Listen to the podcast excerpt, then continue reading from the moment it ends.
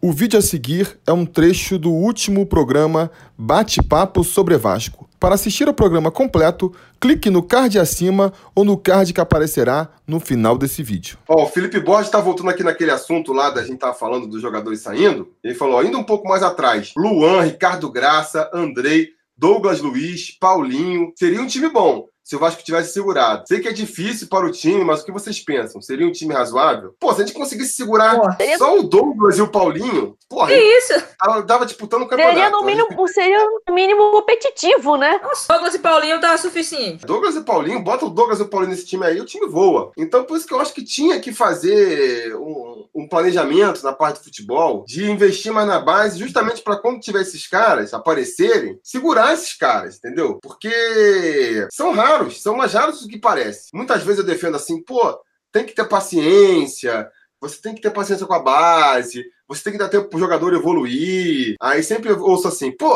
o Paulinho não teve tempo, não precisou de tempo. O Douglas não precisou de tempo. Só que, galera. Fora de série, né? Não fora de série. Você esperar que todo jogador da base vá subir e vai entrar resolvendo, não vai, não vai fazer assim. É por isso que são e, assim, jogadores nem, valiosos. Nem, caso né? do Paulinho. Você não, você não precisa de 11 craques. Você é, pode ter dois craques e nove é. bons. No caso do Paulinho, ele já na base, ele já estava com a intenção, né, de no futuro, ele mesmo, né, ser vendido. Ele já estava com, com essa visão lá na frente. Então, o que, que ele fez? Ele já sabia que a preparação física no Vasco para a base era uma coisa pobre, né? É paupérrima, que vamos considerar, né? Vamos levar isso em pauta. Os meninos não são preparados para jogar o profissional, eles são preparados apenas para a base. Então, o Paulinho, ele se preparou para isso. Ele se preparou para ser um profissional. A mesma coisa foi o Douglas. Tanto é que o Paulinho, você vê, o Paulinho já tinha um porte físico, o Douglas também, mesmo o Franzino, ele já era, tinha um porte físico, ele já tinha explosão, ele já tinha corpo de profissional. O que não acontece com todo mundo, nem todo mundo tem a mesma visão. O Evander, pode... por exemplo, é a mesma coisa do, do Paulinho. Na pode comparar época, com, que... com, com, o Lucas Santos. Paulinho e, e, Lucas Santos. O Lucas Santos não, não tem físico pro profissional, de jeito nenhum. Às vezes ele até chuta na bola, parece que é uma criança chutando. É, mas a, ainda é muito culpa dele, né? Não é culpa dele. Sim, tá, é, é, é, o físico dele. Não é que ele poderia ter se preparado. Não, não é questão de jogador em si se preparar, mas é a questão do que o Vasco faz mesmo na base. Os caras vão na base. Quando chega o profissional,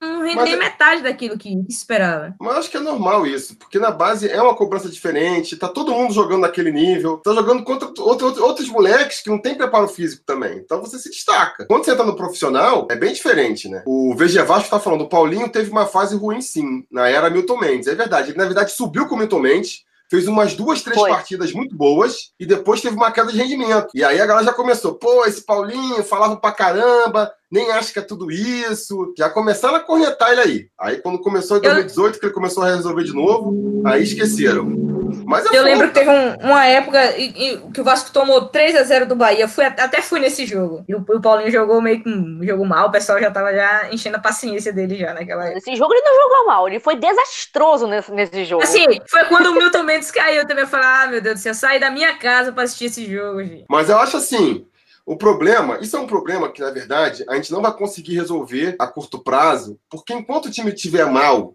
enquanto o time estiver aí com essa carência de talento que a gente vê, o torcedor vai se agarrar em, qualquer opção que vier, entendeu? Então, se subir o moleque da base, é esse cara que eu vou confiar que vai resolver o time. E aí fica muito difícil. Você esperar que um cara que tá estreando no profissional seja a, a estrela do problemas. time, a solução dos problemas, aí não dá, né? O garoto é, fala, é... base ela não pode ser solução, ela tem que ser opção. Depois de um tempo, o cara vai virando solução, entendeu? Essa Enquanto... transição base profissional no Vasco não existe, porque os caras são jogados sempre na fogueira. Exatamente. O, é, talvez, talvez o Ricardo seja o que nos últimos últimos anos tenha tido uma transição melhor. Subiu, subiu assim, jogando na fogueira e tal, né? Mas aí ficou recolhido por um tempo e depois voltou de novo. Mas se você comparar com os outros jogadores, foi o que teve mais tempo, assim, mais paciência. Não, mas foi muito cornetado ali em 2018. Não, cornetado sim, querendo... cornetado sim, mas ele teve mais, mais tempo ficou no banco e agora voltou de novo. Você não vê outros jogadores assim. Mas isso aí eu acho assim, não tem jeito, não tem jeito. O cara tem que entrar, tem que perceber que vai receber essas críticas mesmo e começar a jogar. Porque essa tranquilidade para evoluir, para crescer no time, só vai ter, só vai voltar tendo Vasco quando o Vasco voltar a ter um time forte. Se tiver outras referências no time ali, né?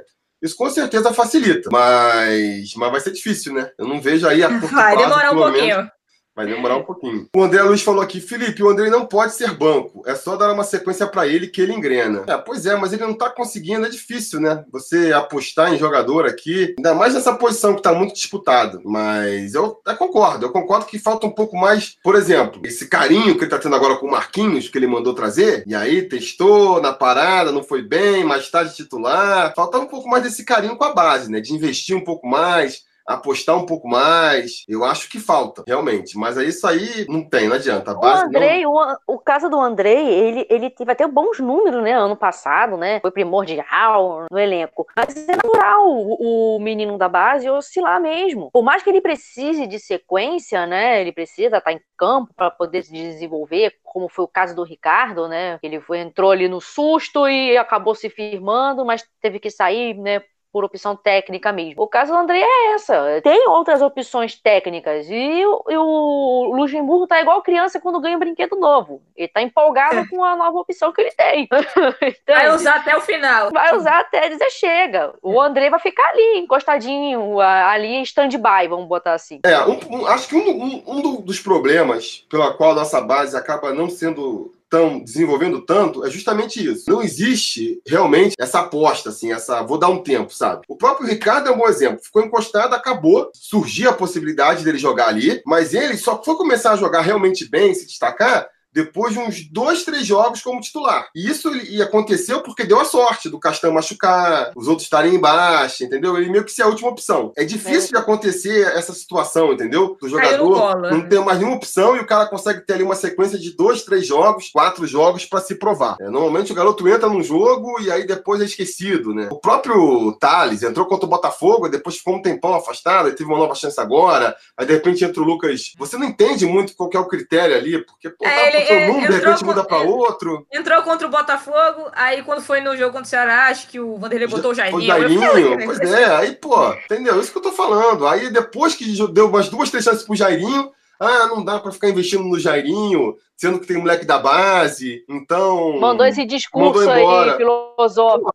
Pô, ver três jogos do Jairinho para chegar nessa conclusão? Que, Precisava que, isso, né? É, pô, já tinha que ter dado no começo. Ele já, tá, ele já tava lá, ele já tava lá no Bangu. Se tivesse visto isso lá no Bangu, não tivesse trazido ele. Não, dá pra ver no treino, dá pra ver no treino, pô. O cara com certeza não tava destruindo no treino. Se não tá destruindo no treino, porra, bota o moleque da base então, vou botar, sabe? Aí não, jogou, deu três, quatro chances, aí depois falou, ah, tá bom, não, vou, não vai ter espaço. Ah, é complicado. Realmente, assim, é, é, nisso que eu falo várias vezes, cara, se não tiver uma mudança de mentalidade, de como a gente vai encarar o futebol, a gente nunca vai conseguir parar de patinar. E uma das coisas que tem que mudar é isso, é falar, chegar ali, ó. Não é querer escalar pelo treinador, mas é falar, cara, olha só, nossa, nosso elenco aqui ele é basicamente composto de molecada da base. É esse elenco aqui enxuto, e fora isso, são da base. Se vira com eles aí, entendeu? Agora não, qualquer jogo ruim, você fala, ah, não, preciso de um atacante. Ah, tá, traz o perna de pau lá da ferroviária.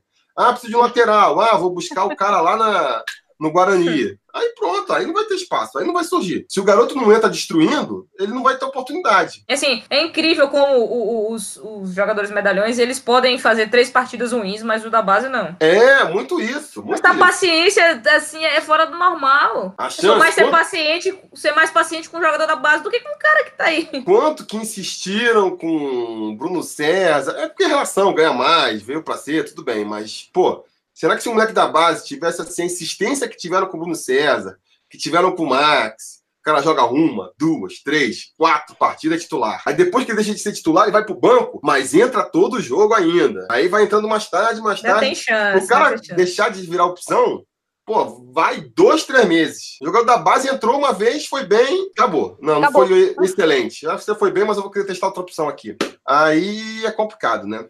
Aí é complicado. Então é isso, pessoal. Muito obrigado por assistir mais um vídeo do Sobre Vasco.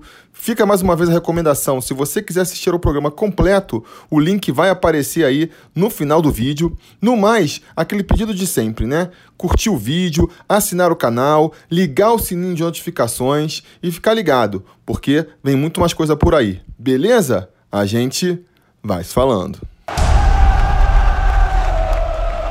A realização desse vídeo só foi possível graças ao apoio inestimável dos conselheiros do Sobre Vasco. Ajude você também ao Sobre Vasco continuar no ar, se tornando um apoiador em apoia.se barra Sobre Vasco ou sendo um membro do canal aqui no YouTube.